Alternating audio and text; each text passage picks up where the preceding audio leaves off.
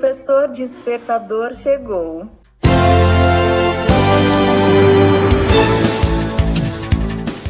Olá, eu sou o professor Diante Vasconcelos e estou aqui para mais um podcast.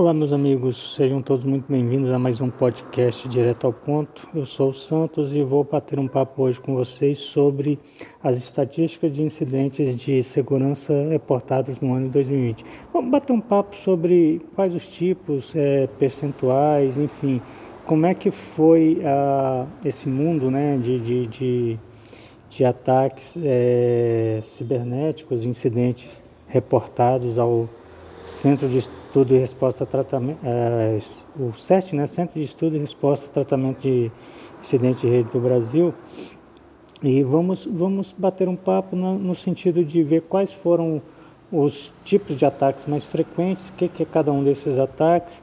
Enfim, eu vou, vou bater um papo com vocês, sem a presença do professor Ednilton, mas é, sejam todos muito bem-vindos e vamos lá. Bom, você primeiro é preciso saber o que é o CERT-BR. Né? O CERT-BR é o Centro de Estudo, Resposta e Tra Tratamento de Incidentes de Segurança do Brasil. É um, uma entidade sem fins lucrativos, é um, não é uma, uma entidade, é uma empresa do governo, não é de governo, que, que tem por finalidade é, centralizar o, os estudos e, e auxiliar nas respostas a incidentes de segurança no Brasil. Ah, ela auxilia desde a, né, incidentes mais, mais tops, desde os incidentes mais, vamos dizer assim, mais complexos, até aquele incidente mais simples que ocorre lá naquela, né, naquela pequena empresa, naquele pequeno órgão, é, sem muitos recursos para fazer o tratamento. Então o CERT ele tem essa missão. Eu conheço o CERT já há bastante tempo e na minha visão, o grande, assim, a, o carro-chefe do CERT é a capacidade de estudar a, e, e, desvendar né, os, os, complexos incidentes é, de segurança que acontecem na, na internet, especificamente no, no domínio BR, né, que é o domínio no qual o CERT atua. Então, é, é, a galera lá é super qualificada, enfim, os melhores especialistas estão lá. E, e os dados que o CERT reporta nos ajuda muito na, na no, né, no tratamento e na resposta a incidentes de segurança no nosso dia a dia. Bem, como o CERT ele faz essa, né, essa catalogação, essa é, é, acompanhamento, esse estudo, é, ele, ele costuma gerar estatística. Então, se você entrar no site do CERT-BR, você vai, ter que, vai ver que tem lá um, né, uma série de estatísticas, acho que desde 97, que eu acho que foi quando o CERT foi criado. Eu, eu realmente não me recordo. E como eu não estou tô, tô, na frente de um PC, então é, fica na lembrança. Mas é só dar uma olhada lá no CERT.pr e em estatísticas que você vai ver o rol de, de, de estatísticas geradas.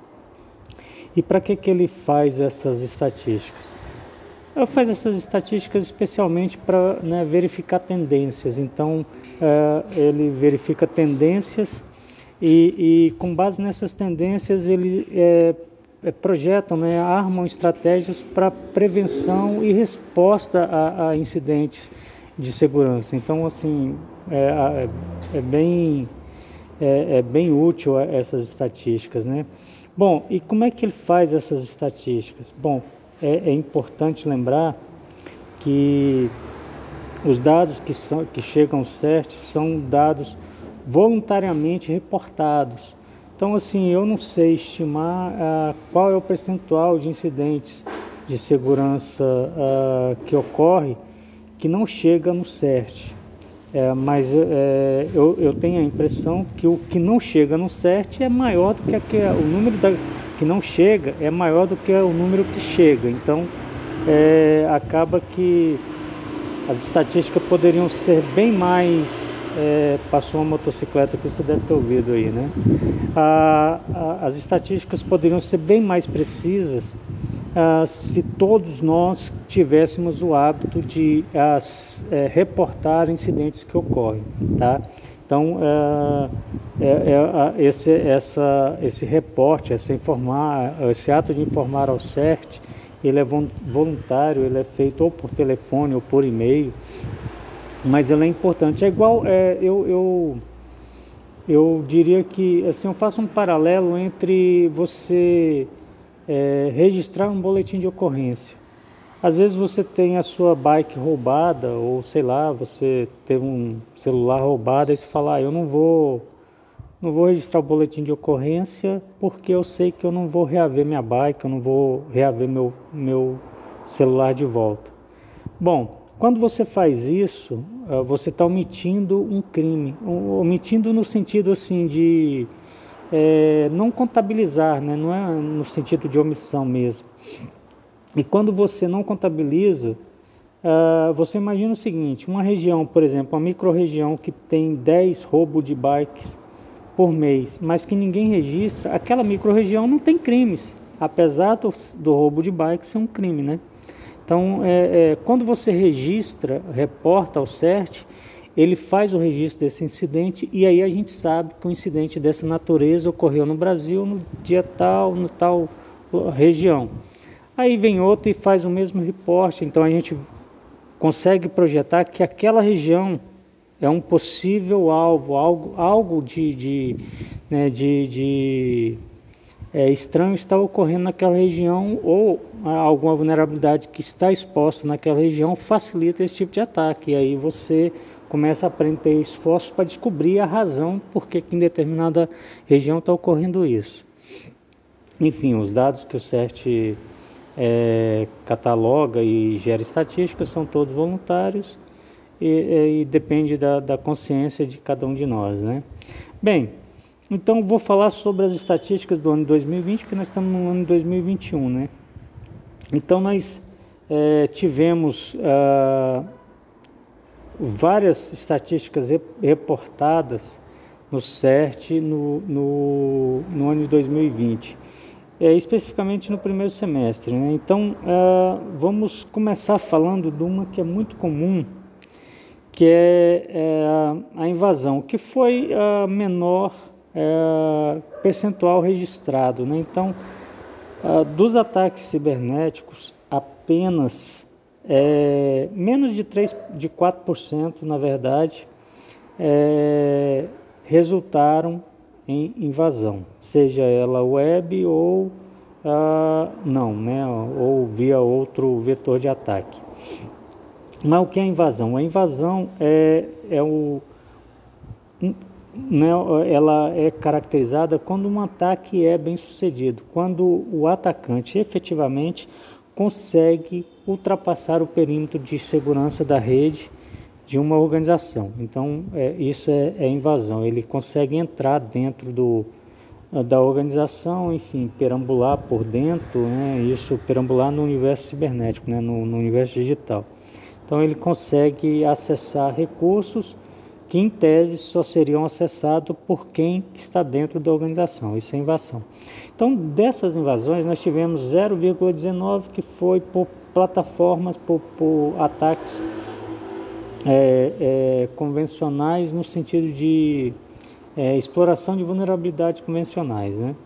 E 2,76% destas invasões ocorreram via web o que é normal, porque a nossa a, contato maior hoje, a nossa maior superfície de ataque hoje é a, o serviço web. Então, praticamente todos os nossos serviços, né, todos os serviços que estão disponíveis na internet de uma maneira geral, é, são via web. Aquele que você usa o navegador para acessar, né, um navegador de internet, seja ele um Chrome, um Firefox, um Safari qualquer um desses. Então, a maior plataforma de ataque nossa hoje é a, a plataforma web. Então, a superfície web ela se torna uh, muito mais é, promissora do ponto de vista do ataque. Né? Então, é, tem mais, mais, mais serviços expostos, consequentemente, a, a superfície de ataque fica, fica maior. Né?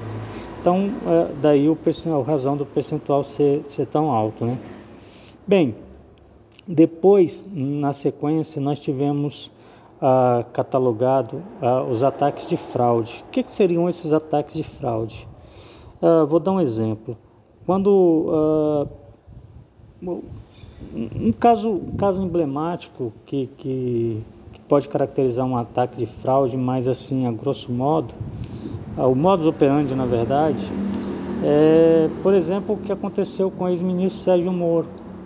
Não foi um ataque é, hacker, aquilo lá foi um ataque né, fraudulento, foi muito mais a, a, atividade de um estelionatário do que uma atividade hacker propriamente dita. De, de hacker mesmo não teve praticamente nada. Então é, é assim, é, é até é bom para a gente desmistificar. Aquilo não foi um ataque hacker, foi um ataque, um ataque de estelionatário, de, de, de, né, de, de, de é, espertalhões, né? Então é, é, é um outro exemplo. Quando você sei lá, aconteceu um caso com um amigo meu, não faz muito tempo. Ele anunciou o carro dele no LX, por exemplo. Ele anunciou lá e colocou o telefone dele de contato. Assim que ele é, anunciou o carro, cinco minutos depois, ah, apareceu, ah, ele recebeu uma ligação é, dizendo que era do LX e que ele tinha feito um anúncio do carro assim, descreveu o carro, né, enfim, o ano tal. Ele, opa, não, foi eu mesmo. Pois é, não, mas para que o seu anúncio seja válido, a pessoa que estava do outro lado da linha falando, né, para que o seu, seu anúncio seja válido, eu vou lhe enviar um código e você me confirma esse código, porque é a nossa forma de validação.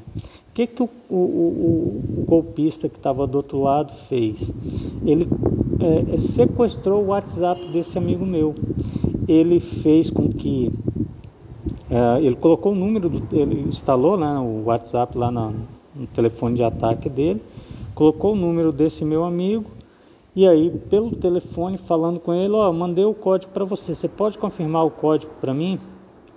E aí quando ele fez a confirmação do código, imediatamente o, o, o WhatsApp dele fechou e ele perdeu acesso ao WhatsApp e os dados do WhatsApp dele foi transferido para esse outro celular, o celular do atacante. E aí o golpe começou, né? O cara começou a pegar, o golpista começou a pedir dinheiro para todo mundo, enfim, é, mandava mensagem para um, mandava mensagem para outro, ligava, disse que estava com o carro quebrado.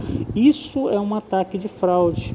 Aí tem outros, outros que o, o né, o, a, a, os golpistas geram boletos ah, né, sei lá, se passando, por exemplo, por Detran, você tomou uma multa e, e aí ele gera um boleto e manda para você pagar, senão seu carro vai ser, vai ser recolhido para o pátio. É, enfim, isso são ataques de fraude. Tá? Então, nós tivemos no ano de 2020 5,6% do, né, do, do total de ataques, ataques dessa natureza.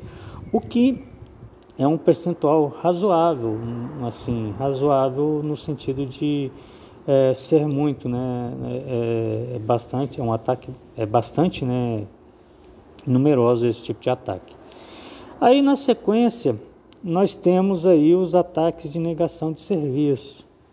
Bem, é, os ataques de negação de serviços ocorridos no primeiro semestre de 2020 é, ocuparam 14,5% do total de ataques registrados pelo CERT. Ah, mas, mas assim, eu acho que esse dado não é muito alarmante, porque ah, me parece que ele já foi bem maior. É, eu, eu tenho visualizado uma queda acentuada no número de ataques de negação de serviço. Então, ah, o que seria ataque de negação de serviço?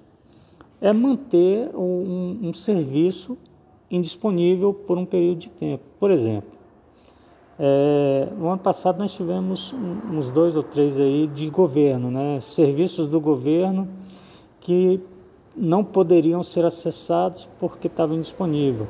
Mas não é porque o serviço estava né, é, é, indisponível para manutenção, é porque ele estava sob ataque e aí você, com a sua requisição legítima, não conseguia acessar. Então, é, quando você não consegue acessar um serviço que em tese está disponível, nós dizemos que ele é, é, pode estar sob um ataque de negação de serviço. Né? E aí existem algumas, algumas é, técnicas de negação de serviço. Você pode fazer uma negação de serviço, o atacante, né? Pode fazer uma negação de serviço por inundação do canal, ou seja, o canal suporta, sei lá, 1 terabit. E aí você manda 2 terabits de, de, de, de tráfego para o canal e o canal não suporta.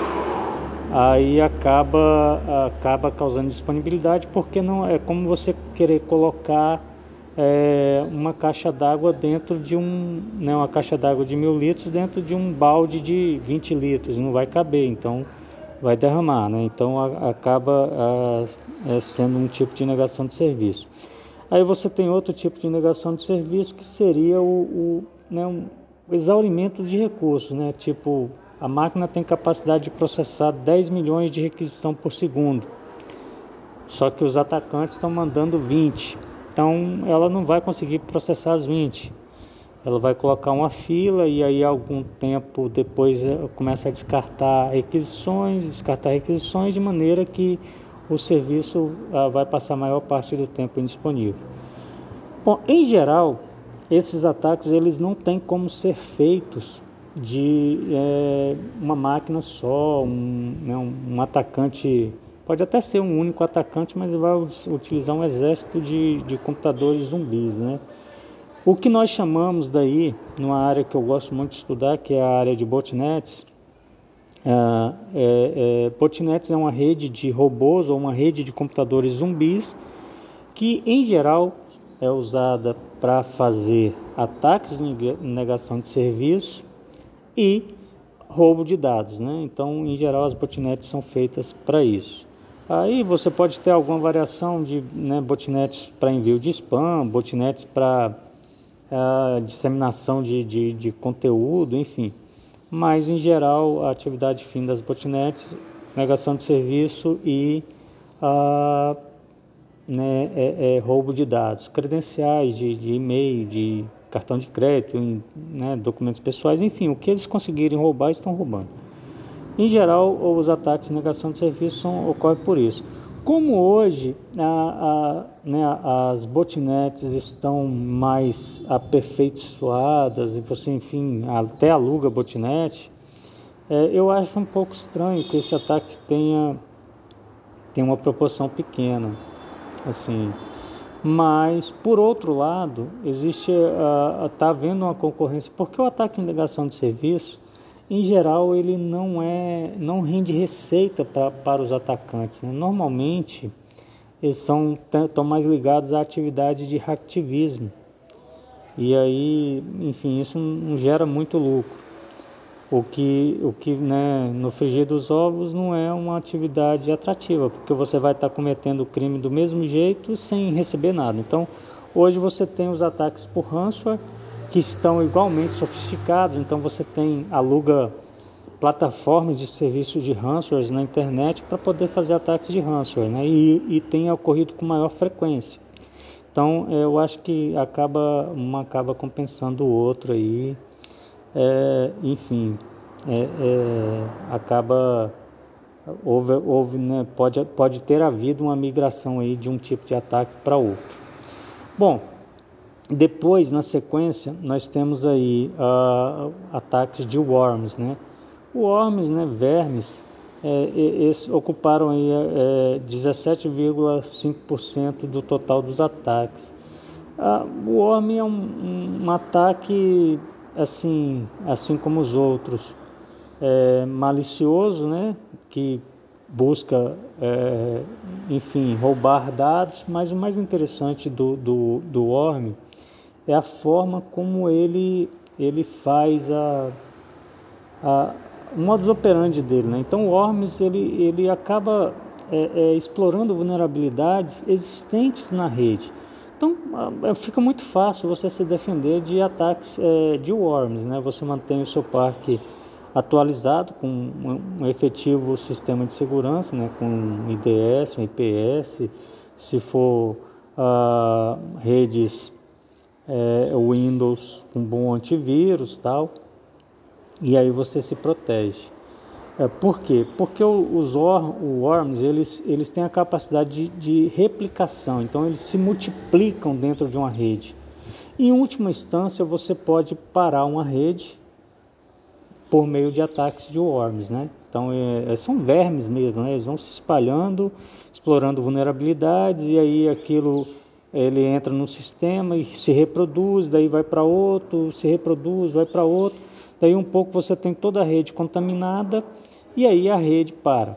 Isso causa prejuízo porque você tem uma rede inoperante. Uh, muitos desses worms têm capacidade de, de roubar dados, então você pode ter exfiltração de dados é, é, da, da tua organização, o que, o que acaba gerando prejuízo. Beleza? Bem, e aí por fim, o, o incidente com maior índice de reporte dentre os que foram registrados no, no ano de 2020, foi o, o, os scans de rede, né? os scans maliciosos.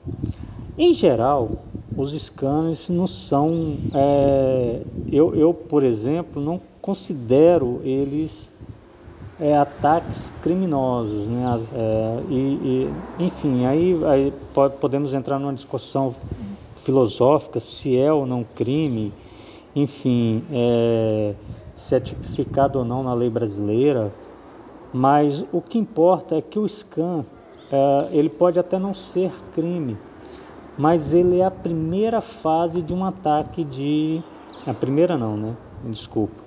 Ele ele está nas primeiras fases, né? Na fase de reconhecimento ali de um ataque cibernético. Então primeiro você varre a internet em busca de informações, o que nós chamamos de open source intelligence, né? Nós acho que nós já falamos disso aqui no podcast, eu não, não me recordo, mas se não falamos, nós vamos falar uh, mais à frente aí a gente deve bater um papo sobre o OSINT, principalmente porque o OSINT agora está profissionalizada, né? Então a gente tem escritórios de advocacias aí contratando especialistas em OSINT para é, ganhar causas em tribunais. Né? Então, é, é uma atividade que está tá tendo demanda. Mas, enfim, primeiro faz o OSINT e depois faz o SCAN. E aí o SCAN ele vai identificar serviços.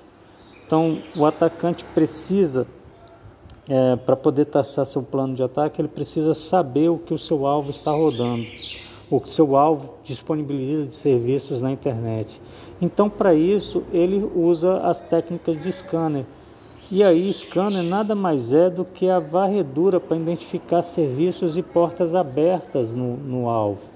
E isso tem sido notificado frequentemente para o CERT. Agora, uh, eu entendo isso como um incidente de rede. Tal, talvez um incidente de segurança, né?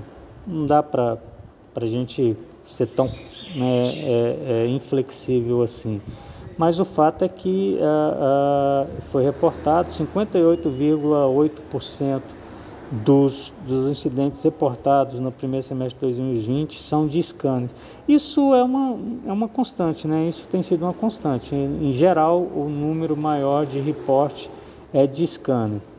E, e aí, é, o que, que acontece? É, mesmo que você saiba a origem do seu scanner, você não pode fazer muita coisa, a não ser bloquear, né? Você proteger com, com serviço de, de, de, de, né, de bloque por origem, enfim. Mas é, judicialmente eu acho que você não tem muito o que fazer, tá? Então esses são os, os ataques, esses foram os ataques reportados ao CERT-PR e as estatísticas geradas no ano de 2020, especificamente no primeiro semestre. Se você trabalha com incidentes de rede, eu recomendo que você fique atento ao site do CertBR. É, tem muita coisa interessante para você saber lá. Então, é, eu pretendo fazer no próximo podcast uh, falar sobre ataques a servidores de DNS, né, o potencial desses ataques. Mas é, é, é, recomendo que se você tiver é, disponibilidade, acesse o site do, do 7BR e dá uma lida sobre DNS maliciosos, que você vai entender os riscos que nós corremos. É, é muito, é muito complicado uh, um ataque quando ele envolve servidores de DNS. Tivemos ataques aí que causaram prejuízos milionários a bancos uh, por meio de, de, servidores de DNS. Então, isso tem no site do SESC também. Se tiver disponibilidade, dá uma acessada lá. Uma coisa que eu não falei, mas eu acho que é interessante a gente, a gente é, citar é que os ataques de, de invasão eles são bem baixos, mas em geral as organizações elas não costumam é, divulgar que são invadidas. Então, é, assim, é um, um, dado que a gente tem que olhar ele com certo receio, porque ele pode ser bem mais do que parece. Né? Uma outra coisa também que, que eu sinto falta aqui no relatório né, no, nos índices, são os ataques de ransomware. Os ataques de ransomware eles têm crescido uh, né, mundialmente já há alguns anos e no, no, nas estatísticas não, do, do CERT não aparece. Talvez seja a metodologia utilizada, enfim, eu realmente não, não, não, não sei explicar isso. Tem outros aqui que é 0,63%, então Pode ser que os ataques de ranço estejam né, dentro desses outros, dentro desses outros aqui, mas não dá para dizer, tá bom? Bem, pessoal, é, por hoje é isso. É, é, um podcast muito mais de, de, né, de, de alerta sobre os ataques que têm ocorrido no Brasil. Uh, e eu espero que vocês tenham gostado, tá bom? Vamos ficando por aqui. Até a próxima. Um abraço.